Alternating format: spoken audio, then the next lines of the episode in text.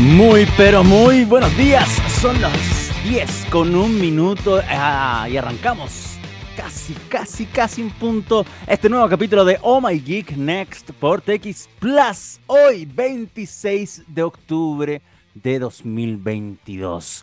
Veo al otro lado de la pantalla que regresó el único grande nuestro, el buen Gabo, que nos trae datos. Pero, ojo, ¿ah? En las dos semanitas que estuve con Marquitos en los controles, también un aplauso para él, así que gracias también por, por el apoyo, pero regresó el buen Gao. Y saben lo que también significa que regresaron los comentarios musicales, que no los dice el buen Gabo, sino los termino diciendo yo, pero él los facilita porque hoy de hecho hay un aniversario de un disco que para mí es uno de mis preferidos de la vida, así que el Gabo sin querer queriendo, más encima me manda buena música de la que me gusta a mí directamente. Em, hoy vamos a tener un capítulo que va a tener probablemente la primera mitad del programa muy dedicada a Apple, pero para cosas que eh, son copucha, comidilla, una histórica, otra recién que acaba de salir hoy en la mañana, incluso acabo de terminar una versión del video que pasó en, eh, con subtítulos para que lo podamos ver. Lo acabo de subtitular yo, de hecho, y lo acabo de renderear, pero estaba como medio loco tratando de sacar este clip para que observemos la corroboración por parte de Apple para que, em, según la regulación que se acaba de aprobar este día lunes en la Unión Europea, el iPhone va a venir con USB-C. Y ese va a ser un cambio muy grande y que Apple claramente no está muy feliz. Y yo creo que también por eso también es divertido de poder analizar. Así que vamos a ver eso. Vamos a hablar de Bono, de Bono de YouTube, porque eh, salió sus memorias. Y dentro de sus memorias hay algo que recuerda, no con mucho cariño también, y que tiene relación a Apple, algo que pasó en el año 2014 y también nos vamos a remontar a eso. Y también vamos a estar echando un vistacito a, lo que va a pasar con Chrome. Em, con Windows 7 y Windows 8.1, que es una noticia bien fresquita, pero me llama mucho la atención siendo Chrome, siendo Apple, o sea, perdón, siendo Google, eh, quien está detrás de este software y que em, le va a dejar de dar soporte a estos dos sistemas operativos quiero analizar de hecho lo que está pasando específicamente con Windows 7, más que con Windows 8, que sabemos que nadie lo ocupa en el planeta prácticamente, pero Windows 7 todavía sí. Entonces es rara esta, este anuncio de que se acaba el soporte para este sistema operativo. Y si tenemos más tiempo, vamos a echar un vistazo a otras noticias que tengo por ahí guardaditas. No las quiero anunciar porque siempre que las digo después no las termino anunciando. Así que no tiene mucho sentido tampoco que me vaya quemando con temas que probablemente no vamos a alcanzar a poder comentar. Pero, arrancando este capítulo del día de hoy, quiero hablar de la historia que les mencioné sobre Bono. Porque en The Guardian, en The Guardian, a Bono le sacaron un extracto a las memorias que fueron publicadas por este señor. Eh, tengo harto para mostrar acá. A ver, voy a, voy a tratar de, de, poder mostrar un poquito al, al menos al menos la publicación de eh, The Guardian para que ustedes puedan ver de dónde viene esta información, que es, eh, es una, una dedicada bien larga. ¿ah? Voy a ver si lo puedo dejar ahí corriendo. A ver, denme un segundo, porque em, me encantaría, me encantaría que podamos ver esto. A ver si lo puedo dejar corriendo, porque lo tengo en una de las tantas ventanas locas que están dando vuelta por acá. Ahí está. ¿Se ve? Se ve. Se ve, se ve, perfecto. Esta es la publicación donde habla de distintas situaciones que han pasado en su vida y que todo está muy acá. Eh, eh, ha sido algo bueno, algo malo. ¿Se acuerdan que bueno últimamente tenido unas declaraciones media extrañas de como que no está orgulloso de la música de YouTube? Harta cosa como que, como que le ha ido pelando el cable un poquito.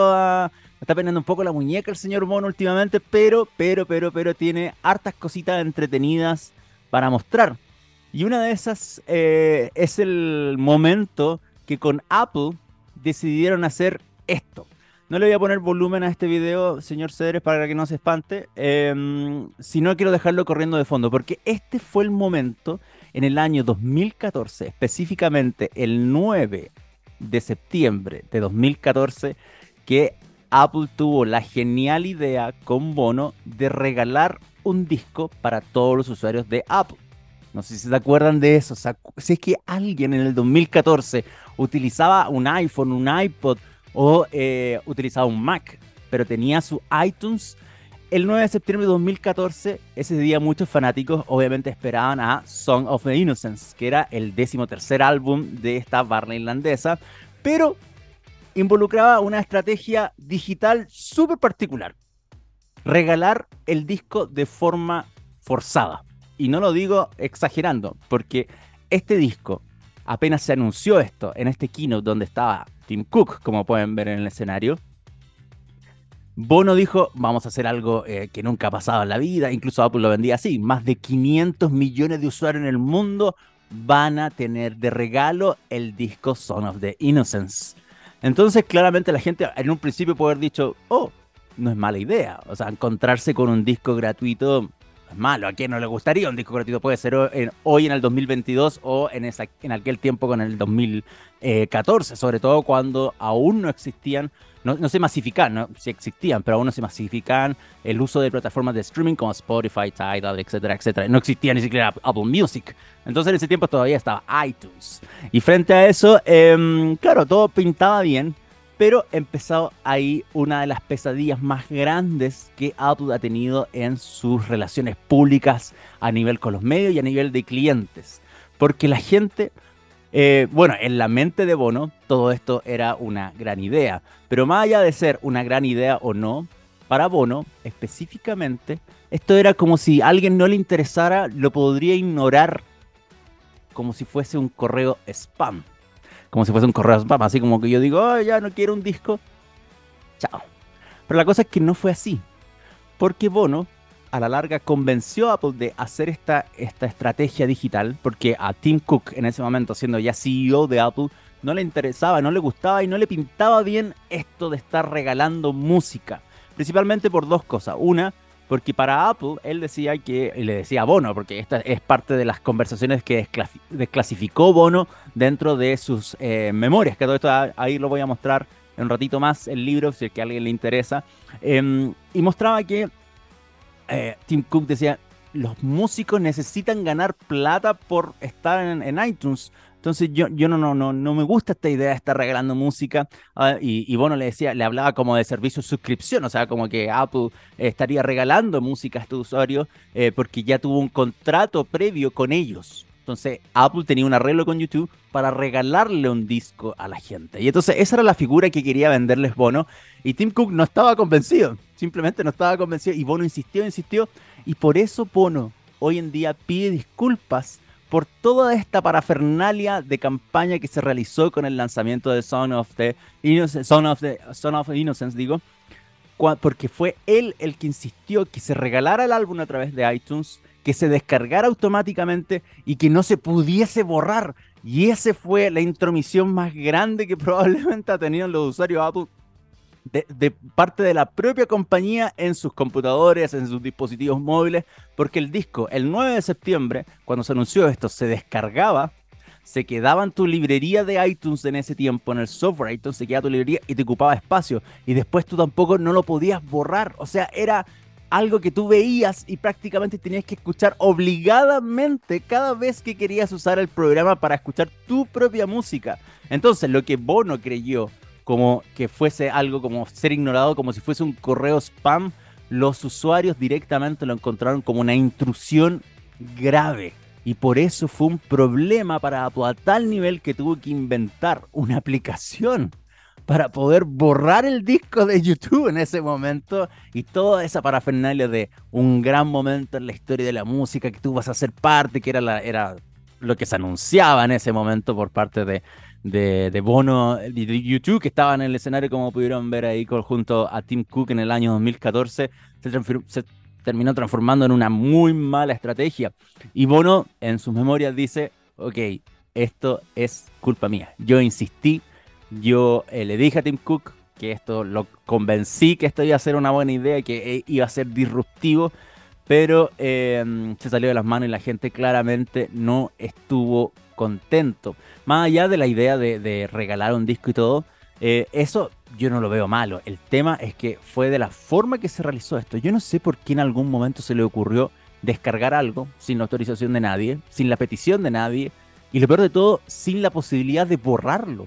¿quién hace? Es, como, te voy a sentar acá, te voy a pegar con scotch y quiero que veas mi película, o te voy a dejar la oreja estirada con unos audífonos todo el día, escúchame disco. Fue algo así, incluso Bono, para referirse a este tema, eh, toma uno de un, par de comentarios que leyó en redes sociales en ese momento y que le parecieron muy em, acordes para entender toda esta situación de por qué la gente se molestó con esta situación. Y uno de los comentarios era, me desperté esta mañana para encontrar a Bono en mi cocina, tomándose mi café, vistiendo mi bata, leyendo mi periódico. En otras palabras, la gente de verdad sintió una intromisión. Y pensando que en el año 2014 estas cosas eh, no eran no eran muy normales. Recuerden que, eh, como les dije, no estaba masificado el uso de plataformas de streaming como es, el como es hoy en día. Y no solamente en la música, sino en cualquier eh, plataforma que tenga que ver con audiovisualismo. O sea, Netflix, cualquier cosa así, estaban, existían totalmente. Pero su uso no era masivo como el de hoy. Y por lo mismo la gente todavía almacenaba archivos MP3. Todavía estaba en ese momento el iPod utilizándose y el iPhone para poder distribuir música entre tu librería de iTunes y el dispositivo. O sea, la gente lo vio como algo que me obligaron a descargar o me obligan a, escucharlo porque no lo puedo eliminar y más encima ocupa espacio en mis dispositivos. Y aunque haya sido, no sé, ¿Cuánto puede pesar un disco? Porque ni siquiera, obviamente, no me acuerdo, no me imagino que esté en calidad máxima. De haber pesado con suerte unos 30 megas. Pero esos 30 megas a esa gente le tiene que haber dolido en el alma de poder tener que escuchar a YouTube a la fuerza. Porque lo otro es que, claro, Apple dice 500 millones de usuarios y son todos fanáticos de YouTube. Esa, que es la otra parte. Somos todos fanáticos de YouTube porque tenemos que escuchar esto. Así que eso ha sido una de las estrategias de marketing y de relaciones públicas más fallidas que tenido Apple en su momento, pero ahora Bono se acaba de echar la culpa completa de esta situación en sus memorias, en un libro que eh, ya se puede comprar, se llama Surrender 40 Songs, One Story. Creo que lo tengo por acá un link que de hecho la propia The Guardian lo vende, así que como que todo es parte de, de una promoción que está haciendo, así como, oye, te hablo del libro, pero también te lo vendo. Entonces, no, pero está bien, por The Guardian. Ahí está, ese es el libro, vale 21 euros, no, libras, perdón.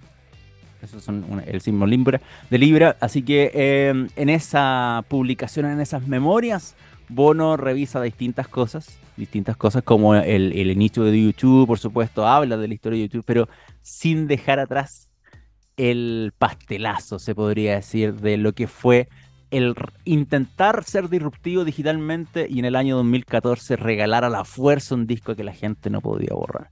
Es, es rara la historia, es muy interesante y lo más divertido de todo es que cómo a Apple se le pudo haber salido de las manos esta cosa teniendo que inventar una herramienta para borrar el disco de YouTube. no, no, es que dije, ya, ok, bórrenlo simplemente. No, tuvo que inventar una herramienta que la gente tuvo que utilizar aparte para poder deshacerse del disco en su librería de iTunes. Ay, ay, ay. Vaya historia. Pero bueno, es parte de. Eh, más allá de reírnos de algo que pasó en el 2014 y que hoy recién em, la persona que estuvo detrás de esta maravillosa idea de una u otra forma lo, lo reconozca y pida disculpas por esto, considerando que, ojo, Tim Cook nunca le gustó la idea. Y eso habla bien también de cómo Jobs eligió a su sucesora, porque él tuvo el tino de decir, ah, oye, bueno, eres de YouTube y todo, todo el mundo te conoce, pero no sé si es buena idea. No, pero bueno, no, pero sí, dale, dale Tim Cook, dale nomás, sí, vaya a ver cómo nos va a ir súper bien regalando un disco y que nadie lo pueda borrar y tenga la obligación de escucharlo sí o sí. Pero bueno, lo intentó Tim Cook, pero no pudo frenar. Señor Cedres, em, vámonos, vámonos a la música. Vamos a la... Ah, usted me tiene el dato, es que eso es lo que estaba buscando. Porque un día como hoy, el 26 de octubre del 99, finalizando esa década, se publica el Make Yourself. Quienes no conocen el Make Yourself es el tercer disco de Incubus. Y em, bueno, acá hay una descripción que yo no sé, yo, yo podría, voy a, no, no, puedo llevar en la corriente. Según, lo que me manda el buen Gabriela, a menudo es considerado el mejor álbum de la banda hasta la fecha. No sé, porque hay gente que de verdad al Morning View le pone todas las fichas. Que el Morning View estuvo de cumpleaños la semana pasada, de hecho, están con un poquito de tiempo. Morning View cumplió 21 años y, y este está cumpliendo 23 específicamente. El ¿Cuántos singles tenía este disco? Me acuerdo que, está, bueno, obviamente está Drive, que es probablemente el himno de Incubus que todo el mundo conoce y es la canción más escuchada en Spotify, con más reproducciones en YouTube y todo. Pero está Stellar, que es la canción que vamos a escuchar ahora, está Pardon Me, que fue el primer single, y si no me equivoco, esos fueron los tres que tuvo este disco. Aún así, em, nada, pues lo vamos a recordar en este capítulo. 26 de octubre de 1999 se publicó el Make Yourself. Ojo que la canción Make Yourself también era, creo que también fue single, pero no sin video. Make Yourself, Make Yourself, creo que también fue single, pero no tuvo, no tuvo videito. Al menos los que sí aparecieron con clip es Stellar, Pardon Me y Drive. Antes de pasarse al Morning View, que otra gente también dice que es el mejor disco de la banda. Así que, señor Cedres, probablemente vamos a entrar a pelear en eso. Eh, pero bueno, cada uno con su gusto y con sus referencias a lo que puede ser o no lo más representativo para cada banda. Incubus, Stellar, la primera canción que vas a escuchar en este capítulo son las 10 con 17 y ya volvemos con más Next por TX Plus. Ahí pasaba Incubus con Stellar en este día que recordamos el lanzamiento del Make Yourself, el disco donde está esta canción y que me acabo de acordar, en el videoclip aparece la polola del vocalista en ese entonces. Hay un dato rosa totalmente inútil, pero Sí, el video de Stellar tiene, participa la gente. Y después en otro video de Incus, en el de Arjuin, participa la otra polola que tenía en ese entonces el vocalista. Como ahorra plata esta gente, ¿ah? Como ahorra plata, es como TX Plus, básicamente. Si podemos salir todos en todos los videos y producciones, salimos todos nomás. Así tiene que ser, así hay que ahorrar plata nomás. Nada que hacer, pues. Em, vamos a descargarnos con lo que está pasando en Europa vamos a hablar de lo que fue la oficialización del el USB-C como conector universal para prácticamente todos los dispositivos electrónicos que necesiten cargarse, porque esa es la, norma. Así que vamos a entrar en, en, detalle de lo que pasa con justamente esto que están viendo a los que disfrutan de nuestro streaming en txplus.com. El USB-C versus Lightning el conector del iPhone, porque ya no hay ningún otro dispositivo Apple que utilice Lightning. El iPad hace rato que ya tiene USB-C y todos los eh, dispositivos Apple pues, que son computadores, tanto de escritorio como portátiles, tienen adoptado el USB-C también. Así que vamos a entrar en detalles con eso, pero para contextualizar un poquito, esto ocurrió el día lunes. El día lunes fue oficializado que después de mucho tiempo, porque esto no lleva poco tiempo, después de hartos meses de conversaciones y años de especulaciones, la Unión Europea aprobó el cargador común, el cable común, el conector común. Y esto hace que los puertos USB sean obligatorios para celulares, tabletas, audífonos, consolas y otros dispositivos electrónicos para el otoño de 2024. O sea, falta todavía un poquito. Otoño, de hecho, de Europa. Cuando nosotros estamos en primavera, ellos están en otoño. Para esa fecha, nosotros acá en, Sudamérica me refiero. Para esa fecha, primero los teléfonos móviles, tabletas, auriculares, consolas y otros dispositivos electrónicos pequeños deberán estar cumpliendo con esta normativa que los obliga a tener solamente puertos USB para carga y transmisión de datos, por supuesto, pero para carga. Entonces, esto hace que este conector, esta tecnología, sea el único cargador. Y ojo que si bien esto comienza en otoño 2024 en la Unión Europea, se eh, prevé que se extienda esta normativa para otros dispositivos de aquí al 2026. Y eso involucra a los portátiles, a los computadores. O sea, no solamente un iPhone con un Lightning sería para la casa, sino un MacBook con MagSafe también sería para la casa y tendrían que volver, porque el retorno del MagSafe viene del cargador USB-C.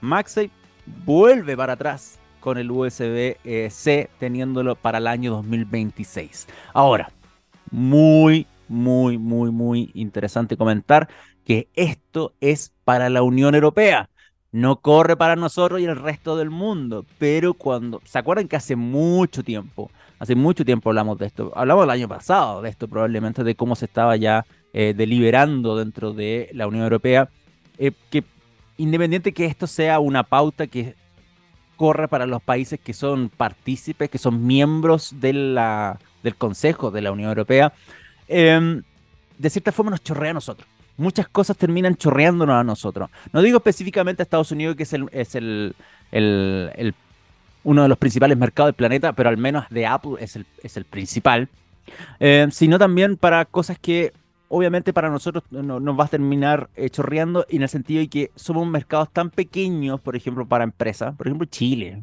son mercados pequeños que no, no tendría por qué una compañía hacer continuar con una tecnología, con un cable para un país, sabiendo que el, una gran masa del resto necesita otro conector. Entonces imagínense estar haciendo teléfonos distintos para cada país, lo que terminaría siendo una locura. ¿Qué pasó? Que esto salió el lunes, pero justamente ahora, y esto es nuevecito de paquete, eh, Apple estuvo en una conversación en un foro donde estuvo el líder de marketing, quien es Greg Joswiak, o Joswiak, mejor dicho, Greg Joswiak, y estuvo entrevistada por Joanna Stern del Wall Street Journal. Entonces, en esta entrevista del Wall Street Journal, eh, Joanna le preguntó directamente a, a los dos partícipes de Apple que estaban ahí sobre qué va a pasar. ¿Van a adoptar o no el USB-C? Y Apple terminó por confirmarlo.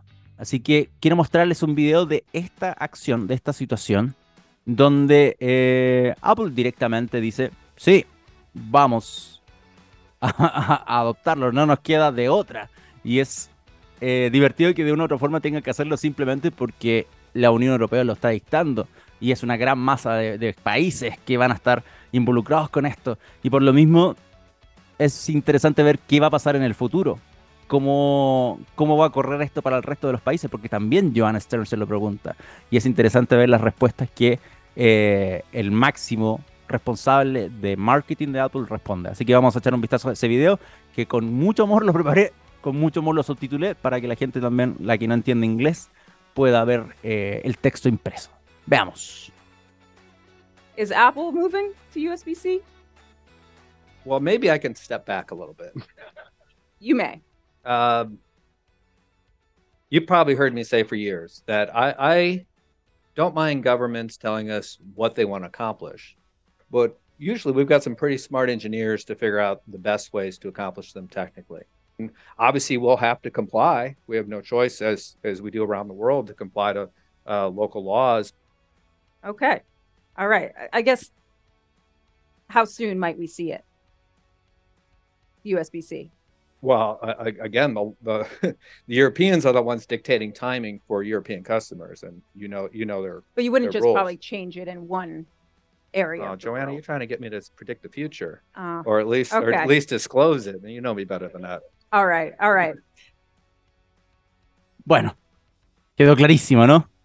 Apple va a tener que adoptar el USB-C en el iPhone de una u otra manera de aquí al otoño de 2024. Así que eh, nos podemos ir despidiendo simplemente del Lightning como conector. Un, conector que eh, estuvo desde el inicio del iPhone y que para Apple, de cierta forma, hay harto tema que le molesta sobre esta regulación. O sea, de hecho, lo que acabo de mostrar es un extracto de la respuesta de Greg Joswiak que dura tres minutos.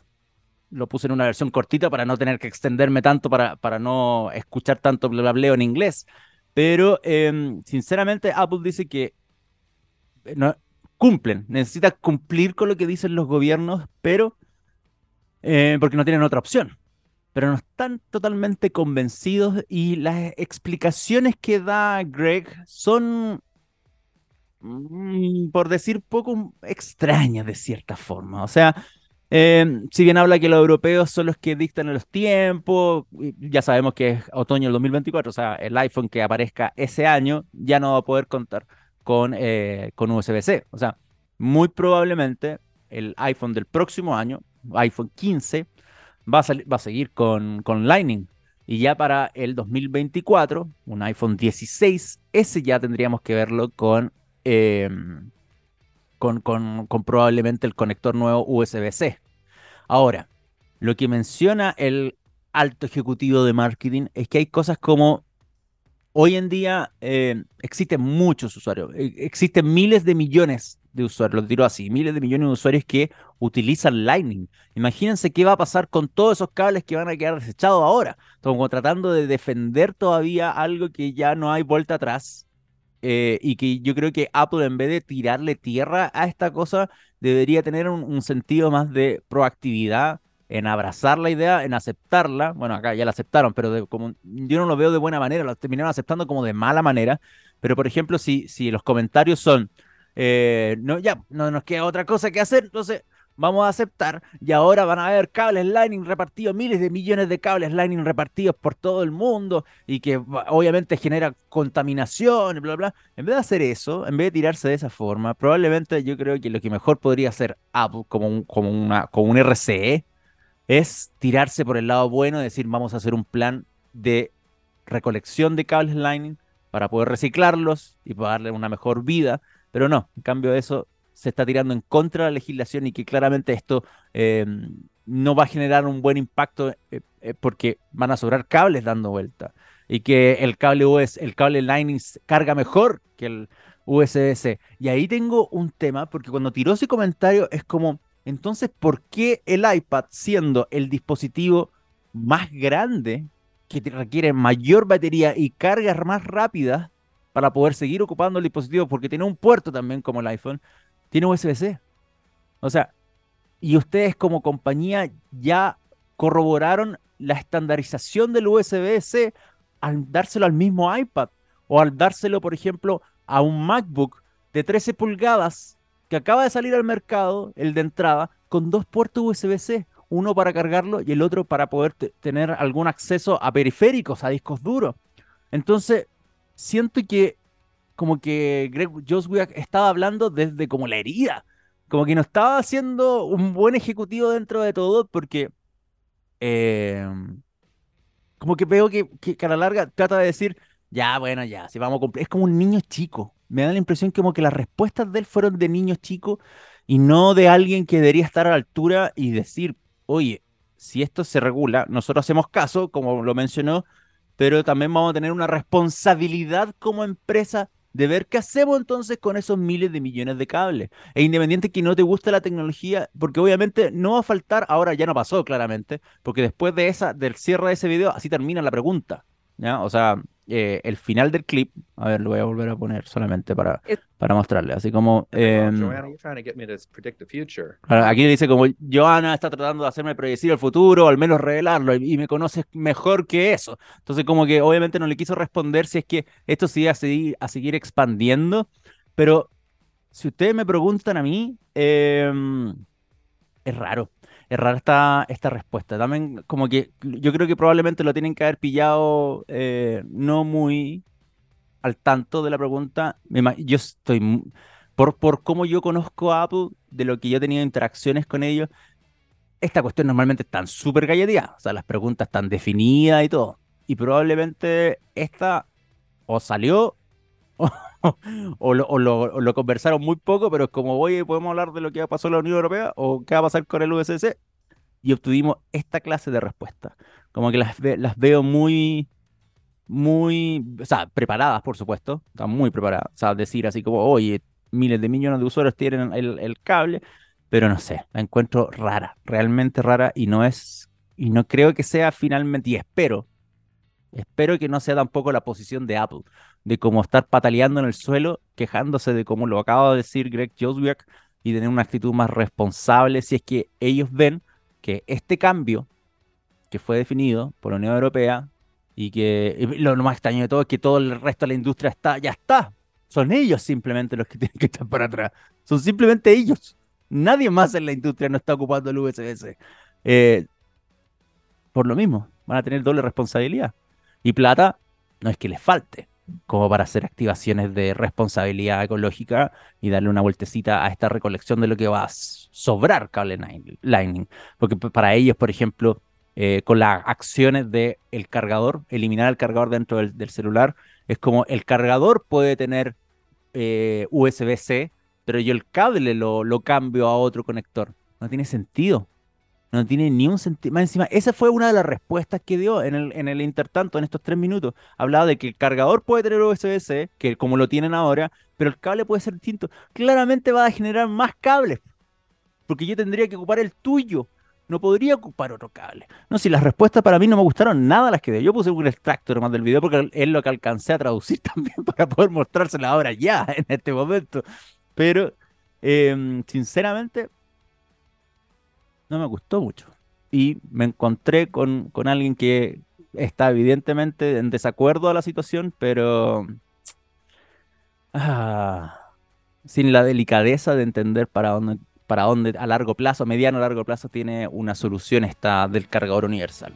Así que ojalá, por mí, sinceramente, si me preguntan a mí, es una buena noticia y ojalá, eh, bueno, no, no digo que ojalá, porque probablemente lo que les mencioné al principio, veo muy difícil que Apple diga, ya, todos los países de la Unión Europea van a tener USB-C. Ah, pero Chile, Chile va a tener Lightning, ¿por qué no? con un mercado tan grande. O con Sudamérica, mejor dicho, Sudamérica va a tener Lightning. Y en una de esas, en Estados Unidos, hacer la misma gracia. Y ahí sí que Apple está obligado. Si Estados Unidos adopta esta misma cuestión, se les va a caer el mundo a los de Cupertino. Vamos a la música, señor Cedres, porque mm, ya estoy listo con este temita. Y nos queda programa todavía. Quedan 24 minutos de programa, un poco menos en realidad, 20 minutos de programa. Así que vamos a, tratar de aprovecharlo con, con, lo que les mencionaba de Chrome. Y así ya ir cerrando, por supuesto, lo que eh, corresponde a este capítulo del día de hoy. Free Doors Down, Kryptonite. Ese es el tema que don Gabriel Cedres preparó como el segundo para poder disfrutar en esta mañanita de día miércoles. Vamos y volvemos.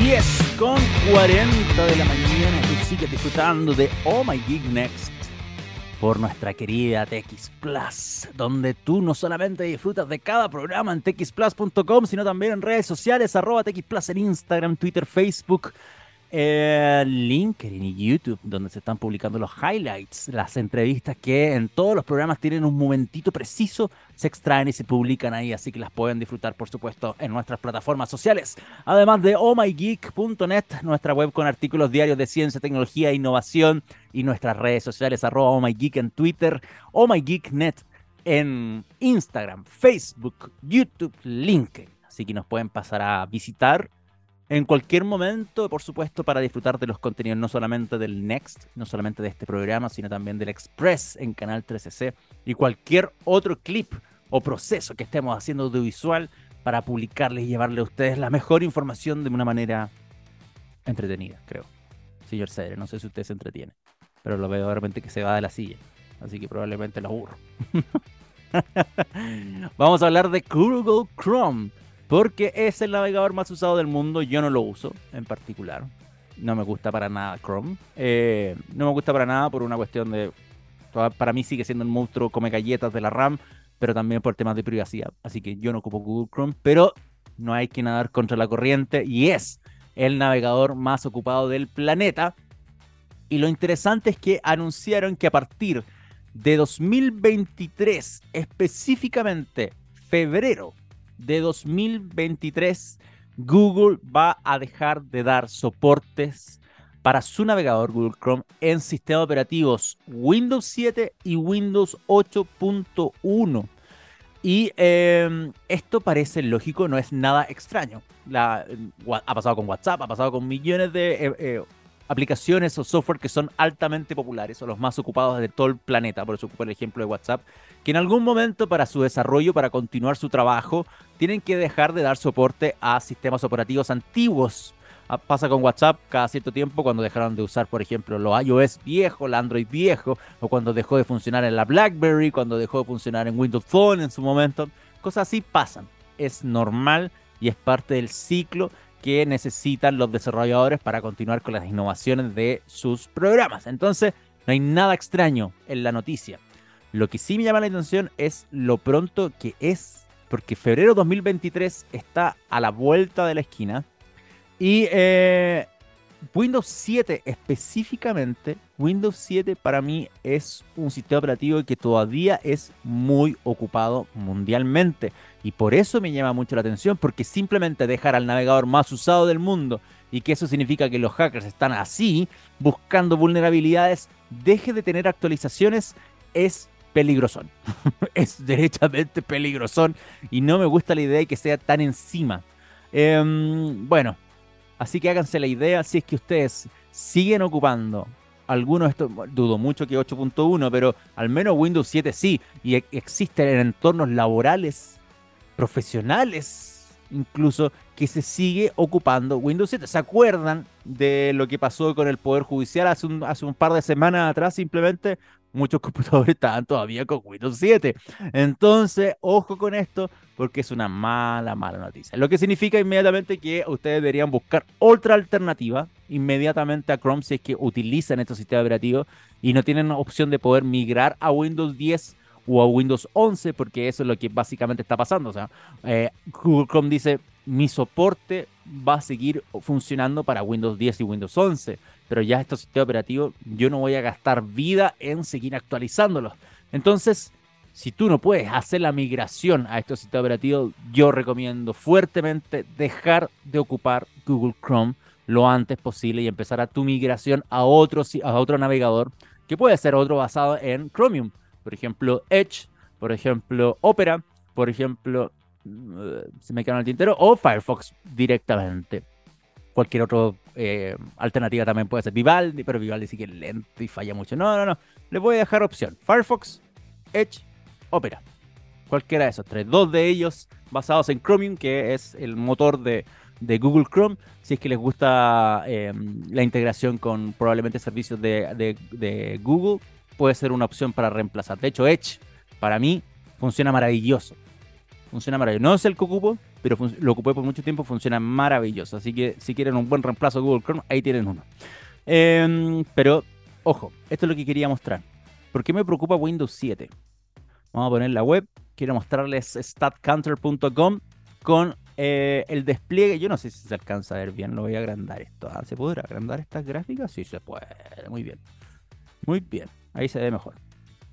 Este es eh, el, market share de Windows a nivel mundial. Windows como sistema operativo de escritorio. Si ustedes ven la barrita que tiene, que eh, se pegó un bajón, pero es por la salida de Windows 11, pero se pegó un bajoncito, es Windows 10. Que actualmente en la base de usuarios de Windows, él se representa el 72% de las personas ocupan Windows 10. Por ejemplo, TX Plus es uno de ese 72% porque ocupa Windows 10. Y la barrita azul que está ganando acá desde agosto de 2020, por primera vez superando a esa barrita amarilla, que ya les voy a mencionar quién es la barrita amarilla, es Windows 11, que ya a la fecha, septiembre de 2022, presenta una adopción del 14%, cosa que me parece bien, porque va aumentando, no va en en va para abajo, sino va para arriba, lento pero seguro. Y si hablamos del tercer puesto de uso de Windows en el planeta, nos encontramos inmediatamente con Windows 7, que representa el 11%. Y aquí me estoy preocupando porque el sistema operativo más ocupado, o sea, de escritorio más ocupado del planeta, porque el sistema operativo más ocupado del mundo es Android, pero el sistema operativo de escritorio, su tercera versión más ocupada es Windows 7 y el navegador más usado del mundo dice que le va a dejar de dar soporte, es para preocuparse. es para preocuparse. Entonces, yo no sé cuál es la proyección que entiende em, de cierta forma Google, sabiendo que, ojo, que Windows 7 ya no tiene soporte oficial tampoco. Ya no tiene soporte oficial, pero no por eso, por colgarme de comodidad. Si la empresa que hace el sistema operativo yo eh, ya no le da eh, opciones de seguir actualizándose a menos que porque paga. Hay gente que está pagando, empresas que están pagando por tener soporte de Windows 7, pero el usuario común ya no tiene, sin piratear versiones de Windows 7 prácticamente. Em, yo también le voy a dejar dar soporte. Entonces, me imagino que eso debe haber pasado en la mente de Google, pero yo creo que hay un tema más de responsabilidad que de, de como lavarse las manos y decir, ok, ya para qué voy a gastar plata en esta tontera. Porque yo creo que ese 10% que existe todavía dudo mucho que ocupe eh, el navegador por defecto de partida, porque ese sí que está desactualizado, o hay instalado otra cosa que no sea Chrome. Entonces me preocupa un poquito eh, que sea tan encima la fecha. Febrero de 2023. Entonces, la solución rápida, si es que tú necesitas por ABC motivo, incluso las empresas, uh, ahora que lo pienso bien, las empresas que pagan a Microsoft por seguir teniendo actualizado Windows 7, igual no van a poder ocupar Chrome, porque Chrome no lo va a actualizar. Igual se van a tener que cambiar de navegador. Así que bueno, no le demos más vuelta a esta situación porque ya me estoy alargando mucho con esta cosa y tengo que empezar a entregar el programa. Pero eh, de aquí a febrero 2023 sacaba el soporte, sacaba las actualizaciones para Chrome, para Google Chrome, el navegador, en Windows 7 y en Windows 8.1. ¿Quieren saber en qué puesto está Windows 8.1? Ahí, 3%. ¿Quién está más bajito? Windows XP, que ya casi ni un 1% de la gente lo ocupa. ¿Para qué? Entonces que está vieja. Pero eh, tercer y cuarto puesto en el uso de Windows, Google, o sea, perdón, eh, Chrome simplemente va a dejar de actualizarse. Y eso va a pre presentar un problemita de seguridad importante. Así que aléjense de Google Chrome si es que siguen ocupando sus sistemas operativos. Son las 10.50. Faltan. Falta muy poquito. Señor Cedres, ¿qué hacemos? ¿Nos vamos a escuchar la última canción y despedimos? ¿Qué, qué le parece a usted? O simplemente. Nada, lo dejamos hasta acá y nos vamos. Nos vamos. ¿Nos vamos? No, no. ¿Escuchamos la última canción? ¿Le parece bien, señor? Me parece excelente. Ya. Usted me tenía a Ben Harper. Please Bleed. Como el último temita. Y nada, pues yo no puedo cambiar, así que lo vamos a tener que escuchar simplemente. Ben Harper, esa es la última canción que vamos a disfrutar en este capítulo de Oh My Geek Next para volver eh, y despedirnos simplemente y poder entregarle a mi colega Pacheco que ya va a comenzar con Bendita Tech solamente en menos de 10 minutos. Así que Ben Harper, nos despedimos y ya estamos con Bendita Tech. Vamos y volvemos. Estamos de regreso, ya no queda nada para finalizar este capítulo de Oh My Geek Next por nuestra TX Plus, donde tú disfrutas de muchos programas relacionados a ciencia y tecnología en nuestra web txplus.com, además de lo disponible en streaming, porque tú puedes escuchar este capítulo y todos de toda la radio en SoundCloud, Spotify, en Apple Podcast y en Google Podcast. Así que no hay pretexto para no disfrutar de TX. Así de simple. Ya, señor Cedre, despidámonos simplemente. No tengo un tema, pero ¿para quién lo voy a mencionar? No, no, me alcanza ni para dar la introducción de lo que quiero hablar, así que eh, no tiene sentido que me moleste en hablar algo más. Si no, lo vamos a dejar para la próxima semana, probablemente, considerando que tengo entendido que hay entrevistas, y que hay entrevistado, voy a tener que aprovechar esa, esa media horita antes de la entrevista lo máximo posible. Así que despidámonos nomás, simplemente. Recuerden que ya viene Bendita Tech a las 11 de la mañana con el señor Pacheco para que ustedes puedan disfrutar de su programa. E inmediatamente a las 11.30 un nuevo capítulo de la comunidad de los datos. Seguido después de Gabriel León con Rockstars de 12 a 1. Uh, y de ahí nos saltamos inmediatamente a Entrepreneur de 2 a 3 para cerrar el día con el plan D de 3 a 4 de la tarde. Lo dije perfecto, creo. No hay ningún horror de horario, como lo he dicho antes cuando me equivocaba en mencionar los programas. Así que ya saben cuál es la programación para el día de hoy. El mejor día de TX Plus, ustedes saben, los días miércoles dedicados a tecnología. Ya, señor Cedre, muchas gracias a usted por su regreso a los controles. Eh, sin demerecer la labor que hizo Marquitos, por supuesto. Un abrazo para Marquitos también. Que estén muy bien, que tengan un lindo día y nos encontramos el próximo miércoles a las 10 de la mañana con un nuevo capítulo de El Next. Abrazos, besos, chao.